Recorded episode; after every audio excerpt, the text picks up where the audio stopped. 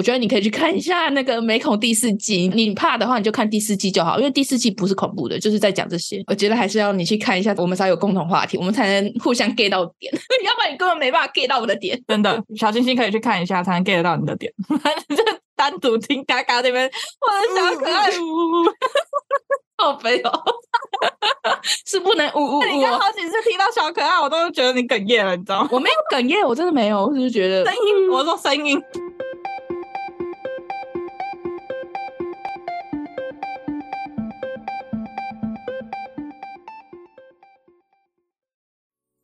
Hello，我是嘎嘎。Hello，我是米江。宇宙妞妞报，我是这集的宇宙播报员嘎嘎。不好意思，刚刚喝饮料，恶心的东西。我刚才忘记我还在讲话，就在那边错。你要不要来一下吃播？你吸一口的那个声音，不知道会有进去吗？嗯，你刚刚是在自己配吗？那嗯。没有，我只是想跟你讲说，嗯，应该不会有进去吧。好了，哦，真的真的听不到，而且你也没珍珠可以嚼，是吧？对，我我是喝茶。你刚刚说我们今天要聊什么？我们今天要来聊聊畸形秀，这个马戏团吗？对，会想聊这个东西呢，是因为美国恐怖故事的关系，就是那一部影集，嗯，第四季就是在讲畸形秀，这一季也是我最喜欢的一季。美恐的每一季啊，它的口味都偏重，但真的不可怕，就是通通给我去看，因为这季真的是讲到太多有关人性啊，然后还有一些会让你细思极恐的东西。刚刚的口味就很重，我觉得还 OK，所以你要不要去看一下？他还说那一集是他最喜欢的，你看他口味多重。每一季我都蛮喜欢的，但是这一季就是让我印象深刻，所以我才想要拿出来跟大家聊一下。嗯、最新一季十二季也上架了，目前只有迪士尼可以看，所以我还没有去看，因为我是乖宝宝，不看盗版。然后又没有迪士尼家的会员是吧？对，有没有人可以分享给我？我有室友的哦，是吗？嘘，我买一份，我们两个用这样。那其实要做这一集之前呢，我一直在跟米江讲说，我很纠结要不要聊这个，因为其一是图片我看了会觉得很害怕，嗯，然后其二呢是他们也不愿意这样，会不会讨论了又不小心说出伤害人的话，就是又一个危险的话题，嗯、所以我还是要说，接下来的言论仅代表我们的个人想法，不要多做联想。而且今天我也怕带给小星星们不好的观感，所以今天这一集。我就是围绕着美恐这一集去做延伸，嗯，不过开始之前呢，我还是想要先问一下米奇、米香、米浆、米基、米基，我把中间两个字省略了。米浆以及小星星们有没有听过一个都市传说？什么都市传说？我之前是当做一个寓言故事来听的。嗯，有一个新婚夫妻呢，他们去泰国度蜜月，事前也做了很多的功课，到了曼谷之后呢，也愉快的享受了二人时光。夫妻两人在一间服装店看衣服的时候呢，妻子就拿着衣服去试衣间试穿，之后就再也没有回来了。那感觉是海龟汤的开头，好像有。那先生找了妻子很久很久，用尽了各种方式寻找，也都没有下落。在一年之后呢，先生再次回到了曼谷，回到妻子消失的那间店，嗯，仍是一无所获。结果呢，就在因缘巧合之下呢，他看到了一场畸形秀，他老婆在里面。这场畸形秀的演员呢，是一个没有手脚，只有躯干，然后披头散发。的女人，那先生当下是感到非常不舒服。就在他想要离开的时候呢，他突然发现场中的那位演员居然是他失踪一年的妻子。就突然看到他头发撩开吗？就可能观察之下，我也不确定细节。嗯、但是这一个都市传说是在我很久很久之前就听过的。你有听过吗？稍微有印象哦。不然就是去中国，我没有任何意思啊。反正是有听过说去中国的洗手间上厕所，然后就再也没有出来过的。类似这种的就很多。哎、欸，不怕讲。以前我小学的时候，就有老师跟我们分享说，有一段时间一直有那种绑架掳人事件，嗯，就是都是中国那边，然后可能做人体实验，然后把人掳过去。那个时候还有一个实验，我印象非常深刻，是去测人体可以拉多长，很可怕哎，手跟脚，然后这样子。往两旁拉，然后测人体可以拉多少，拉到它中间就分开来。好，这种都市传说非常多嘛。嗯、反正这个故事呢，就让我不喜欢在外面试衣服了，我觉得很可怕，突然间不见 了，哎、欸，直接出现在畸形秀上。你现在也还会吗？基本上在外面买衣服，我都不喜欢试穿，我就是会买回家，然后穿完不行再拿回去退，好麻烦。或者是给弟妹穿啊。你以后买衣服叫我啊，我陪你进去，两个人一起被抓走，我们两个。那么小啊，我怎么一次抓两只啊？谁知道呢？给你一个麻醉枪就抓走了，好吗？就是那整间店其实都是他们的那个进货商，有可能，我觉得是哎、欸。像 Netflix 最近有一个电影是叫什么《消失的她》，有一段也是在讲这件事，嗯，有借镜。好，那反正就是一个题外话。那我今天先来浅浅说一下畸形秀是什么？畸形秀是以反常现象或者是以畸形生物为主题的展示和表演，是一个给参观者带来精神上冲击的展览。畸形秀一词通常被认为是不适当和不人性化的，嗯，所以我一开始才不是很想讲这个，但是又很想要聊一下猎奇的东西。嗯，在一八四零年到一九七零年代的美国十分流行，大多都是马戏团跟嘉年华中的噱头，就是内容会以畸形动物啊、畸形婴儿啊、外表奇怪的人类为主。比如说很高的巨人呐、啊，同时拥有男女性征的怪人。这个秀起源于马戏团表演。早期的畸形秀只是马戏表演的一个暖场节目，它会在一些马戏表演的过程中间呢进行穿插。比如说，他会找一个长相怪异的人举着预告牌穿场而过，或者是拉着道具。Oh. 围绕一圈，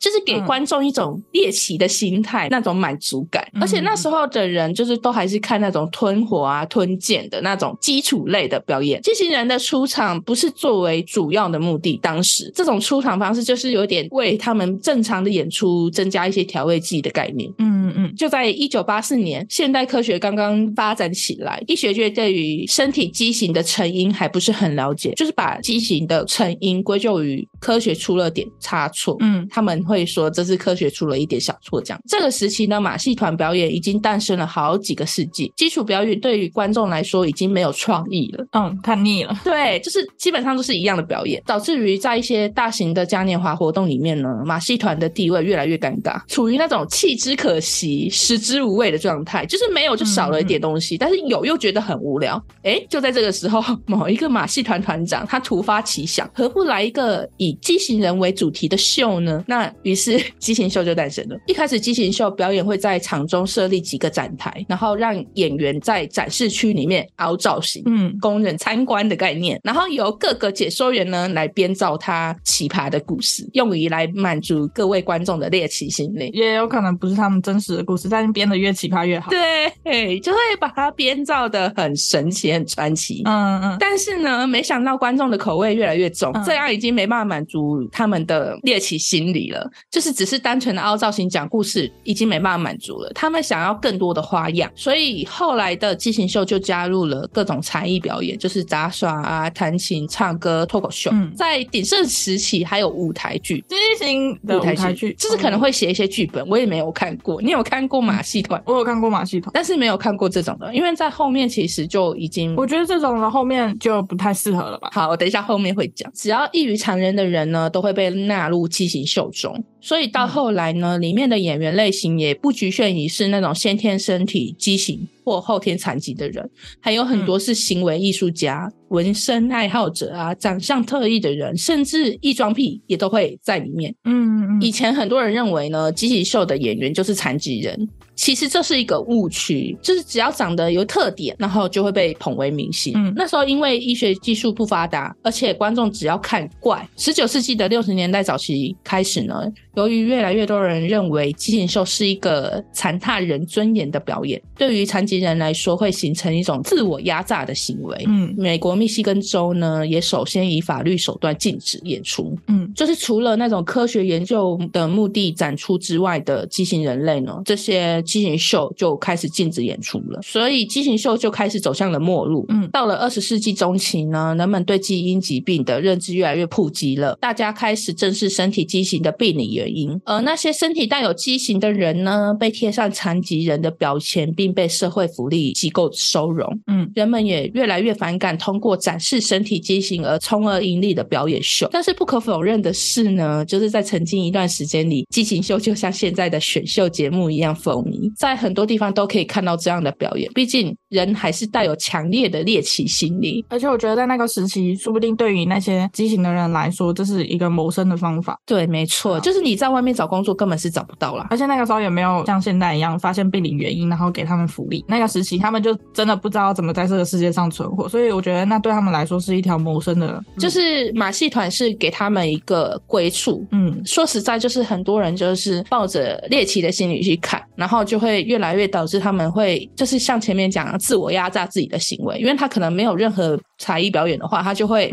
可能走越来越极端的路线，就把自己更残害，可能断肢啊什么，把自己弄得更怪，来有这个噱头。嗯，确实会有这种发展。就是在如今的一些国家的展览会、夜店还有电视谈话节目中呢，多多少少也会出现类似畸形秀的节目，就是禁止演出，但是多少还是会像我们现在也是有谈论到这样子。嗯嗯。但是就像台湾不是有一种那种猎奇博物馆吗？虽然不是人类的，在淡水，哎，台南 很很多地方其实都有，嗯、就是会有一些动物畸形的标本。我个人是蛮怕，但是又会忍不住好奇，就是那种猎奇心理，你会想要看。嗯、那我印象很深刻的是呢，就是我曾经看到我妈妈有一张老照片，照片中就很明显是畸形秀，因为就是主角是一个侏儒男生，然后骑着单轮车在做表演。嗯、那个年代吗？你妈妈年轻的时候？对。差不多是我国小很小很小的时候，国小时候，那时候还有。真的假的？他那时候好像是去香港看的吧？哦，香港，台湾可能没有。对，台湾应该基本也没有马戏团这个东西啊。就是那张照片对当时的我来说，其实是蛮震撼的。嗯，就是觉得很新奇，也是那个时候才深刻的认知到说，世界上还是有跟我们长得不一样的人，只是基因出了问题。就在那次之后呢，我在路上看到有缺陷的人，我都会刻意的不去过多关注，因为就我而言，如果是我的话，我不希望别人用异样的眼睛看我。但有时候你避开眼神，他们也会感觉到不自在，刻意避开。也会不自在，这不是刻意，就是可能不会过多的关注他，就会把他当成一般人。嗯、虽然知道他长得跟我们不一样，就是看一眼，然后就做自己的事，这样。对对对对，好，那我们就说回来，美恐第四季出现的几个角色原型，我只挑几个，因为它里面全都是畸形，所以我就挑我比较喜欢的。嗯，好，第一个是龙虾人，他在剧中的名字是叫做吉米达林。影集中呢，吉米是个双手患有先天性缺指症的残疾人，他的手指形状就像是龙虾的大螯一样，嗯，他的角色原型呢是一九三七年出生的格雷迪斯·蒂尔斯。我看到了，等一下，你说他只有两只手指头？我刚刚讲的那是电视中的演员，他看起来像是中指、食指跟无名指全部都不见了，中指、无名指、食指，然后连带下面手掌的那一片都不见了，只剩下大拇指跟小拇指，然后连接下面，所以就看起来像龙虾的螯。对对，所以他是缺指症的残疾人。大家听完形容，如果还想象不出来，直接去我们的 IG 看图。对。我会我会附上图。格雷迪呢，他其实是个家暴杀人男。嗯、他在马戏团的艺名呢是叫龙虾男孩。嗯、他当时的马戏团也叫做龙虾家族，就是他那个马戏团其实里面都是缺子症的残疾人。而且我发现你秀出来的这张格雷迪的图是他本人嘛？对。哎，他的脚脚也长得好像有点。对对对对对，因为剧中他是只有双手是龙虾螯嘛，但是其实格雷迪他是双手双脚都是这样，都是龙虾螯。那这个龙虾家族呢？也是二十世纪初最受欢迎的马戏团。嗯，他的缺指症情况非常严重。嗯，不仅手指有缺陷，连脚也是严重的畸形。嗯，他一生呢就只能坐在轮椅上。但是格雷迪他靠着惊人的意志力和耐力，他学会用上半身在地下行走，用屁股。我不知道他怎么走的，我知道可以用屁股走路啊。好，这三技能很快就成为马戏团的热门表演，并时常在压轴演出。这也导致格雷迪长大之后呢，他的上半身力量非常强劲，异常的强劲，嗯、因为他都只能用上半身的力量去做一些行动，膝盖一下就萎缩，看起来是这样。对对对对。在之后呢，格雷迪爱上了一位身体健全的女孩，嗯，她是马戏团的员工，叫玛丽，嗯，两人婚后呢，生下两个孩子，其中小女儿唐娜呢，也遗传到爸爸的先天畸形。嗯，那身为一家之主的格雷迪，他虽然是靠马戏团赚了不少钱，但是他的脾气越来越暴躁，就是经常酗酒，嗯、对妻儿施暴，而且他还会用强劲的上半身压制住妻子，让他没办法呼吸。嗯，而且呢，他还会用他的龙虾手塞进妻子的下方折磨对方，下方，并且撕裂妻子体内的避孕器。最可怕的还不止如此，当格雷迪发现他的女儿为了和未婚夫结婚，欺骗自己怀孕的时候，他大为震怒。他在婚礼前一晚带着一把猎枪枪杀了女儿的未婚夫。然后就是很快，格雷迪就接受了审判。但他丝毫没有悔意。他认为自己不该被监禁，因为他说没有任何一间监狱可以处理他的残疾。嗯、荒谬的是呢，法官竟然也同意他的说法。只判处他十五年的缓刑，就放他回家了，很扯，对不对？对呀，是要，眨眼。我靠！因为中间他又还蛮多事迹的，就是都还在处在那种家暴的情况下。中间呢，格雷迪与玛丽有离婚，然后各自又分开结了婚，没多久又复婚，好复杂的关系。就是他们又分分合合了几次，但在婚后的格雷迪认为自己凌驾于法律之上，没人能奈何得了他。他就是更是继续的殴打家人以及恐吓家人，甚至变得比以前更加残暴。他会用他的龙虾手插住妻子脖子恐吓他。可是后来玛丽实在受不了。她直接用一千五的美金买凶杀人，就是买凶她家隔壁的十七岁少年，枪杀她的丈夫。后面她真的就是被一枪 biang biang 就挂了。她的结局是这样。哦，我觉得她完全是个人行为啦，这、哦、不是每个人都这样子。嗯、那有些人虽然是外表是这样，但是他内心是很健康。他就是外表残疾，内心也残疾。嗯嗯。好，那第二个是双头连体姐妹，剧中的名字叫贝蒂塔特勒以及多特塔特勒，嗯、好难念。真人原型呢是叫做希尔顿姐妹，她们名字一个叫黛西，一个叫维奥莱特。都姓希尔顿。那这一对姐妹花出生于英国南部的海岸布莱顿。她们的出生是一个不能公布的意外，因为她们的妈妈是一名二十一岁的未婚女仆。嗯，她是和老板的儿子发生私情才有他们的诞生。除了是个羞耻的存在外呢，他们还是一对罕见的连体婴。这对姐妹花呢，只有背靠背的骨盆相连着，没有其他的器官和肢体是共用的。他们是只有血液循环是共。共用的，所以两个人算是有独自的身体，嗯，不会互相牵制。而这种连体婴的分离手术相对的简单，但是当时的医生还是认为有死亡的风险，所以他们并没有帮他做这个手术，所以他们还是合在一起的。而他们的母亲认为这是上帝对他未婚生子的惩罚，所以压根也不想要这两个小孩。这时候有一位五十五岁的助产士玛丽希尔顿，嗯，就提出要收养这对姐妹花，于是他们的母亲就把孩子卖给了玛丽。不过嘞，玛丽并不是出自于爱心或者是同情的目的收养他们的，她是因为这个玛丽应该不是刚刚那个玛丽吧？不是，当然不同啊！好多人叫玛丽哦。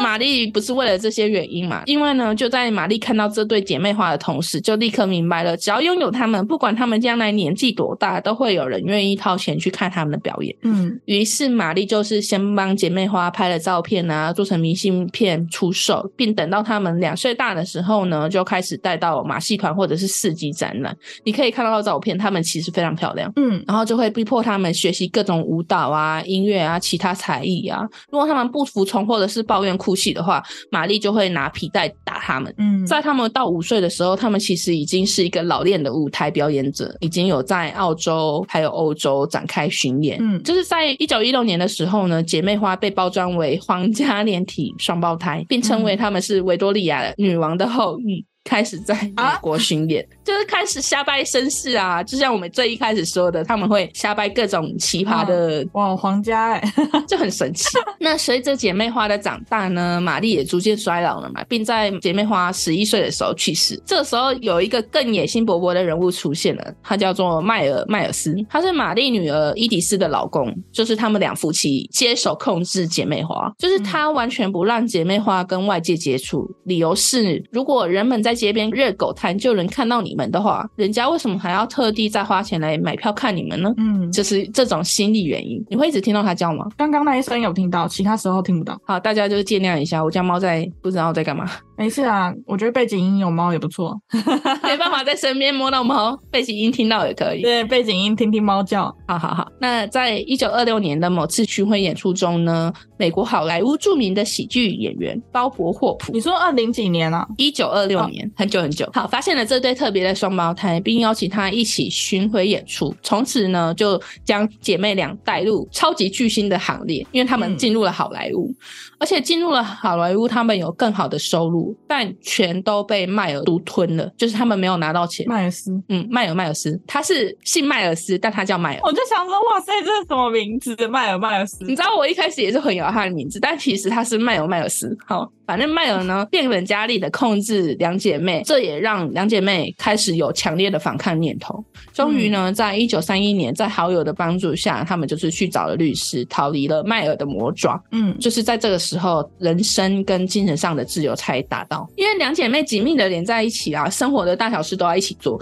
就连性生活也没办法分开。那就是当时黛西是有男朋友的嘛？维奥莱特就被问到说，就是如何处理黛西与男人发生性行为的时刻。嗯，维奥莱特就只是淡然的说：“我只是翻过身看个书或吃个苹果，非常处之淡然。”最后他们因为名气下滑了，身无分文，被他们的经纪人遗弃在北卡罗来纳州的夏洛特。嗯，当地人可怜他们，就是让他们住进一个教堂旁边的小屋，还让他们在附近的杂货店工作为生。嗯，最终是在一九六九年的一月四日，维奥莱特和黛西没有去杂货店上班，后面才发现他们两个人是得了流感，双双去世。嗯好，他们的结局是这样，因为血液是流通的，一个中，另外一个也中。对啊，一定是相互中。但是当时好像是说黛西是先死亡的，然后维奥莱特是过没几个小时就跟着去世。连体婴，如果一个人真的可能病逝了，那另外一个也会跟着病逝吗？没有，主要是他们血液还是流通的，因为血液也是病毒带源的哦传播方法。我是指，如果不是病毒的话，可能真的是，除非你把他们切开来，不然尸体放久了也会连。带来感染另外一个吧，就是尸体你放久了，它还是会产生病毒，不是吗？我自己是这样觉得。我的意思是说，其他另外一个也只能跟着一起，就是如果你不把它分开的话，就只能这样。但其实我觉得他们真的生错年代，因为他们的连体在现代医疗应该是一件非常简单的事情。对对对对对，因为他们只是骨盆腔，哎，也不是脑袋器官什么共用。可是我觉得他们那个时代也是，就像那个玛丽一看到他们就知道他们有噱头有赚头了，嗯，他们更不会让他们分开，因为分开就没有赚头啦。嗯，真的是。生错时代，但是也没办法控制。而且他们真的长得很漂亮，我忍不住抓了好几张他们照片。他们真的好漂亮，嗯。可是美孔里面的形象跟他们真实的形象不太一样。对，美孔的形象是两颗头，但是他们只有一个身体。嗯、真实中是他们各自有自己的身体。对，对，对，对，对，不是很一样，但是就是据说原型是这个。那再来就是胡须女，胡须女，胡须女。嘿，剧中叫做艾索达利，是吉米的母亲，龙虾手的母亲。那哦，在剧里，嗯，对，对，对，对，对，对对，她现实中。就是身为女儿身，却长着男人般的胡须。嗯，那她真人原型是叫做格雷斯吉伯特。嗯，她出生于一八七二年的俄亥俄州。她刚出生时呢，父母就感受到她的不同，因为呢，婴儿一般都是皮肤光滑，但是格雷斯却全身布满了细密的毛发，一出生就以为生了一只猴子这样。对，而且随着年龄的增长，毛发也更茂盛。嗯，在她一岁多的时候呢，她头发就有三十多公分长。那他脸上的胡须呢，就有大约十公分长，就是也是长很快。然后在他成年后呢，他的胡须更是达到了四十五公分。不过他在马戏团并没有什么特殊的才艺，就是展示他的毛毛而已，或者是他都会做一些幕后的作业，就是搭帐篷之类的，嗯、就是需要一些力气活。那他曾经也有叛逆期哦，他的头发是红色的，他一度把他的胡须漂白了。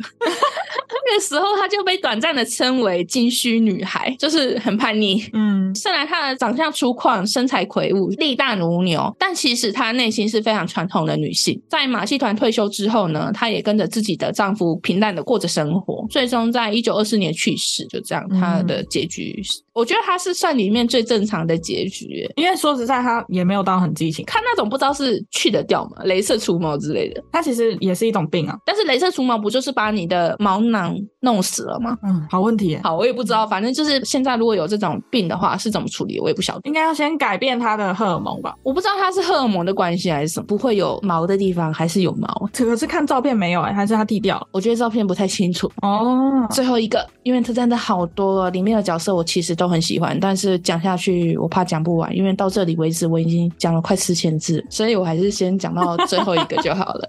好，最后一个是也是我其实里面最喜欢的一个角色，小小只，看到照片，对，她是袖珍女，她在剧中的名字叫马佩蒂特，嗯，我看字幕翻译都是叫小可爱啊，嗯，值得一提的是呢，演这部剧的演员乔蒂安格是目前金氏世界纪录最矮的女性，她的身高呢仅有六十二点八公分，是乔蒂演的，哎，你知道乔蒂？吗？我很常在短影音里面滑到她的影片，真的假的？我还没有滑过。IG 里面滑到，完了，等一下我的手机听到了，他就开始推送给我了。他就是很可爱，他也是会跟那些抖音博主什么一样，嗯、就播放音乐，然后跳一些可爱的舞。他这个疾病呢是原始侏儒症，好像跟一般的侏儒症是不太一样的，我就没有去研究了。嗯、那如果有知道的，欢迎科普给我们。好，那他在剧中呢总是被其他成员抱在怀中，最后的他呢、嗯、是被剧中的那些看起来正常的正常人作为。标本收藏哦，就是给有钱人参观那一幕，真的是我哭死。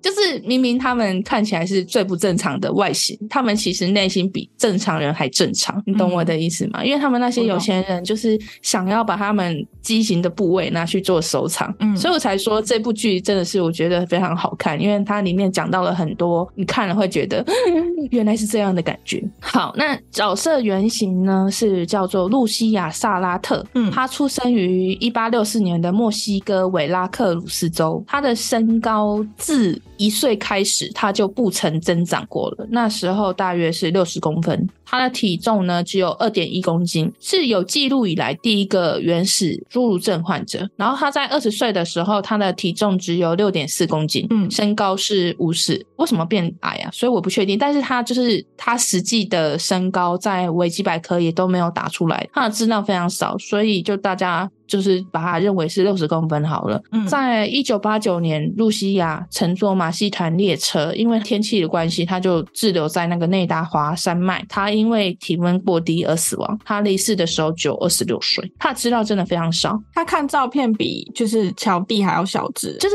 更像洋娃娃的感觉。他的脸不像乔蒂那么的深邃。嗯，他就是完全是一个精致的瓷娃娃感觉。你看他穿衣服也很可爱，对不对？对。你知道其实他们这个身。高啊，跟我们的一个 BJD 三分娃娃的身高是差不多的，跟三分的是差不多的，你就可以想象得出来他们的精致程度在哪里了。露西亚她照片中看起来更像 BJD 的比例，乔蒂还有肉肉的感觉，乔蒂比较像婴儿，所以露西亚她就是算是第一个，而且我真的不知道为什么她的资料非常少，在中文的网站基本是找不到她的资料，嗯，就是她也是一样，就是她的一生也都是基本上就是在展览啊、马戏团中演出。但最终就是因为在寒冷的天气受不了，嗯、然后就离世。嗯，那我就大概介绍这几个。但其实就是剧中每一个角色我都很喜欢，所以还是推荐大家亲自去看这个影集。美恐呢总是能让人看完之后回味无穷，就是有很多那种细思极恐、已经醒思的地方。嗯嗯，还是要亲自去看才能了解。而且影集中所展现出来的角色呢，终究还是美化了很多。就像龙虾手居然是个杀人者，啊、而且剧中的吉米很帅，我超喜欢那个演员的，他也有演那个食人魔达莫，我超喜欢看他演戏的。糟糕，有点。吸引我想要去看一下。找你的室友陪你看，是不是除了乔蒂以外，其他演员其实都是基因是正常的，还是有一些演员还是本身就有基因缺陷？这部剧里面其实找了很多真正的畸形症患者，也有小头症。那像那个双头女孩呢？哦，双头女友就是用 P 的，她那个是真的是她是正常人，因为其实那个角色她演过美恐的很多系列，这我也很喜欢看她演戏，所以大家还是可以去看一下。好，那我今天畸形秀就分享。到这儿，这边先补充一下，就是刚刚我们不是有提到 BJD 吗？可能有一些小星星还不知道 BJD 是什么。我们有一集是专门讲 BJD 的，可以去听一下。我忘记第几集，反正就是三十二集。我刚刚找了一下，好，OK，大家可以去三十二集听一下什么叫 BJD，然后就知道我们在讲什么。对对对对，或者是也可以就是真的去看 IG 我附上的照片，就真的很小很精致。嗯。对，就是像瓷娃娃一样，像洋娃娃一样。其实我觉得你刚刚讲的那些畸形秀是年代的问题，就是畸形秀真的就是存在那一个年代，对，一八四零年到一九七零，但是就是那个世纪，它基本上是风靡了一个世纪。我觉得很多东西都是时代演变出来的。你说畸形秀如果放在再早一点的话，可能它也不会诞生；但是放在再晚一点，就像现在的话，它就根本不可能存在。